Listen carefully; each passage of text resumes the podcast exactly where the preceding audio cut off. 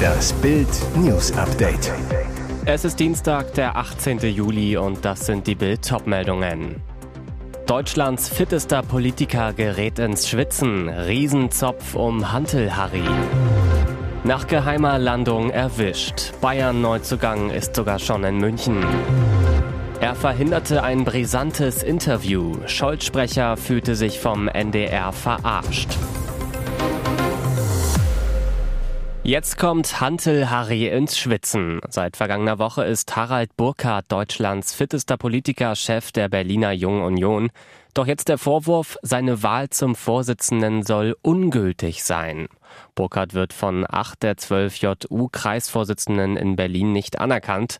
Sein Konkurrenz um den Chefposten war Lukas Schaal, ein Vertrauter und ehemaliger Mitarbeiter von CDU-Chef Friedrich Merz sowie Mitglied des Berliner Abgeordnetenhauses. Schaal bezweifelt, dass Burkhardt rechtmäßig gewählt wurde. In den sozialen Medien flogen bereits die Fetzen. Viele Mitglieder der Jungen Union stellen sich hinter ihn. Bezweifelt wird, ob genügend Delegierte für eine gültige Wahl vor Ort waren. Die Wahl fand rein online statt. Schals Lager glaubt, dass das nicht erlaubt war. Ebenfalls unklar ist, ob die Wahl geheim hätte stattfinden dürfen. Ein weiterer Vorwurf, der Anwalt von Harald Burkhardt, Tobias Böhmke, leitete die Sitzung als neutraler Tagungspräsident und trug die Wahlergebnisse vor. Kritische Wortmeldungen zum Wahlverfahren wurden nach Bildinformation abgebügelt. Der Streit hat die Aufmerksamkeit der Bundespartei geweckt. Ranghohe CDU-Mitglieder schütteln den Kopf. Weder Schaal noch Burkhardt noch der Bundesvorstand der Jungen Union wollten sich auf Bildanfrage äußern. Er ist bislang der Star-Einkauf der Bundesliga-Sommerpause und Bild erwischte ihn exklusiv in München. Der dritte Neuzugang des FC Bayern ist da. Bereits am Montagabend reiste Min Jae Kim heimlich nach München. Er checkte ins Edelhotel vier Jahreszeiten ein. Am Dienstagmorgen machte sich der Starverteidiger auf den Weg zu seinem neuen Arbeitsplatz. Dort wurden die Verträge unterzeichnet. Um 13.01 Uhr ging der Südkoreaner mit zwei Begleitern auf dem Trainingsgelände zum Gebäude der Bayern-Bosse um den neuen Vorstandschef Jan-Christian Dresen. Die neue Abwehrkante aus Neapel auf dem Weg zur Unterschrift bis 2028. Bis zur Verpflichtung war es trotz Klausel ein langer Weg. Nach Bildinformationen wollte Neapel nachverhandeln, unter anderem sich eine Weiterverkaufsbeteiligung zusichern lassen. Die Bayern konsultierten ihre Anwälte und blieben hart. Nun ist der Mann, der Lucas Hernandez vergessen machen soll, in München. Für Trainer Thomas Tuchel ist Kim der absolute Wunschspieler in der Abwehr. Der Verteidiger der Saison in der abgelaufenen Serie A-Saison soll am Freitag in München vorgestellt werden. Und dann könnte es mit dem nächsten Transfer schnell gehen. Am Dienstag will Rechtsverteidiger Kyle Walker seinem Trainer Pep Guardiola persönlich mitteilen, dass er sich für den FC Bayern entschieden hat. Wird der Regierungssprecher zum Journalistenabwimmler, sobald die Fragen für den Chef zu unangenehm werden? Frontalattacke auf Steffen Hebestreit. Der langjährige Vertraute des heutigen Bundeskanzlers Olaf Scholz hat nach Darstellung des NDR Politmagazins Panorama Falschangaben über einen Zwischenfall von Februar 2020 gemacht. Es geht um den Abbruch eines Interviews, in dem es um die Erinnerungslücken von Scholz im Zusammenhang mit der Cum-Ex-Affäre rund um die Warburg Bank gehen sollte. Die Szene kursiert bis heute in den sozialen Medien. Noch bevor NDR-Reporter Christian Salewski die Frage aussprechen kann, greift Hebestreit ihm ins Mikro und schirmt Scholz ab. Nach eigenen Angaben, weil er ein anderes TV-Team mit einer anderen Frage erwartete. Und er vergriff sich damals auch im Ton, wie er selbst jetzt in einem Zeit-Podcast ausgeplaudert hat. Er habe damals klargestellt, dass man sich doch hier nicht gegenseitig verarschen wolle. Seine Begründung für den Ärger, die Journalisten hätten Regeln gebrochen, sich hinterher dafür entschuldigt. Den Vorwurf des Regelverstoßes, den Hebestreit unter anderem damit begründet, dass die Vorwürfe gegen Scholz zum damaligen Zeitpunkt noch nicht öffentlich bekannt gewesen seien, weist das NDR-Format scharf zurück. Der Kern von Journalismus ist die Berichterstattung über Tatsachen und Missstände, die vorher nicht öffentlich bekannt waren. Es gibt keine Regeln, nur nach öffentlich Bekanntem zu fragen. Eine solche Regel würde kritischen Journalismus unmöglich machen. Und jetzt weitere wichtige Meldungen des Tages vom Bild Newsdesk.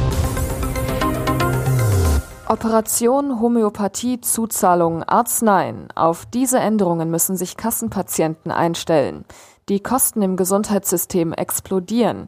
Mittlerweile geben die Krankenkassen rund 290 Milliarden Euro im Jahr aus. Allein 2023 fehlen in ihren Etats aber bis zu 7 Milliarden Euro. Eine Folge, zum Jahreswechsel steigen die Beiträge schon wieder. Und immer mehr Experten fordern, wir brauchen endlich einen Sparkurs. Diskutiert wird unter anderem, bestimmte Leistungen für Kassenpatienten zu kürzen, die Zahl der Klinikoperationen drastisch zu reduzieren. Bild sagt, was auf Kassenpatienten zukommen kann. Homöopathiemittel selbst bezahlen, mehr Zuzahlung beim Zahnarzt, längere Wege zur Klinik, Extraversicherung für Risikosportler, weniger Sinnlosoperationen und mehr Schnelloperationen und noch höhere Beiträge. Die Krankenkassenbeiträge müssen alle zwei bis drei Jahre erhöht werden, wenn die Versicherten nicht mehr selbst dazu beitragen. Heißt, bis 2060 sind Beiträge von 28 Prozent möglich. Bis 2040 könnte der Beitrag um rund ein Drittel auf 22 Prozent steigen. Mehr Details zu dem Thema lesen Sie auf Bild.de.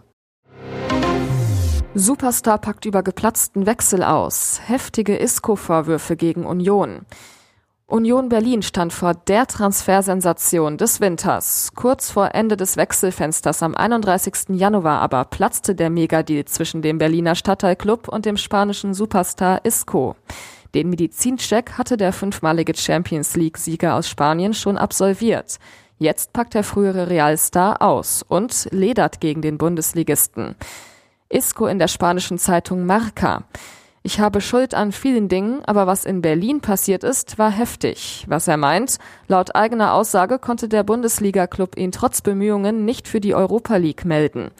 Isco flog nach Berlin, absolviert die nötigen Untersuchungen. Aber am nächsten Morgen sagt man mir im Auto auf dem Weg ins Krankenhaus, Schlussendlich können wir dich jetzt nicht für die Europa League anmelden. Ich habe geantwortet, das erzählst du mir jetzt? Seine Antwort war, dass sie es bis zum Ende versucht hatten und es letztlich nicht klappte. Danach sei er innerhalb weniger Minuten erneut zweimal angerufen worden. Es wurde ihm erklärt, dass auch die abgemachten Gehälter für die Spielzeiten drunter lägen. Isco, binnen 15 Minuten haben sie die Hälfte am Vertrag geändert. Das war respektlos. Ihr hört das Bild News Update mit weiteren Meldungen des Tages. Der Klimawandel hat auch Einfluss auf unser Arbeitsleben und unsere Leistungsfähigkeit. Die Amtsärzte fordern wegen hoher Temperaturen die Einführung einer Siesta in Deutschland. Wir sollten uns bei Hitze an den Arbeitsweisen südlicher Länder orientieren.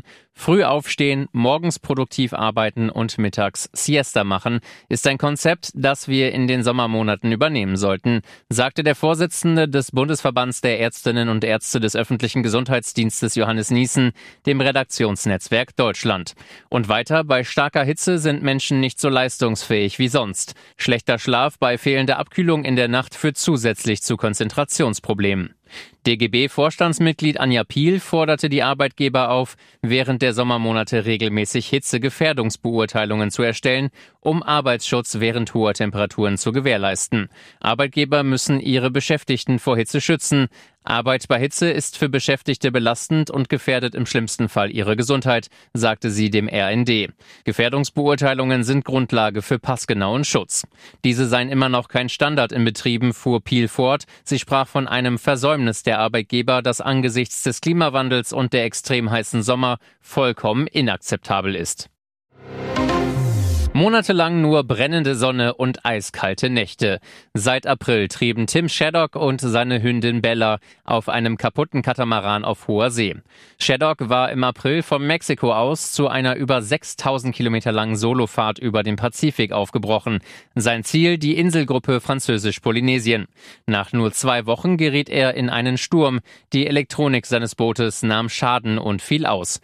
Ohne Navigationsmöglichkeit oder Kommunikationsmittel trieben Shaddock und Bella auf dem Pazifik.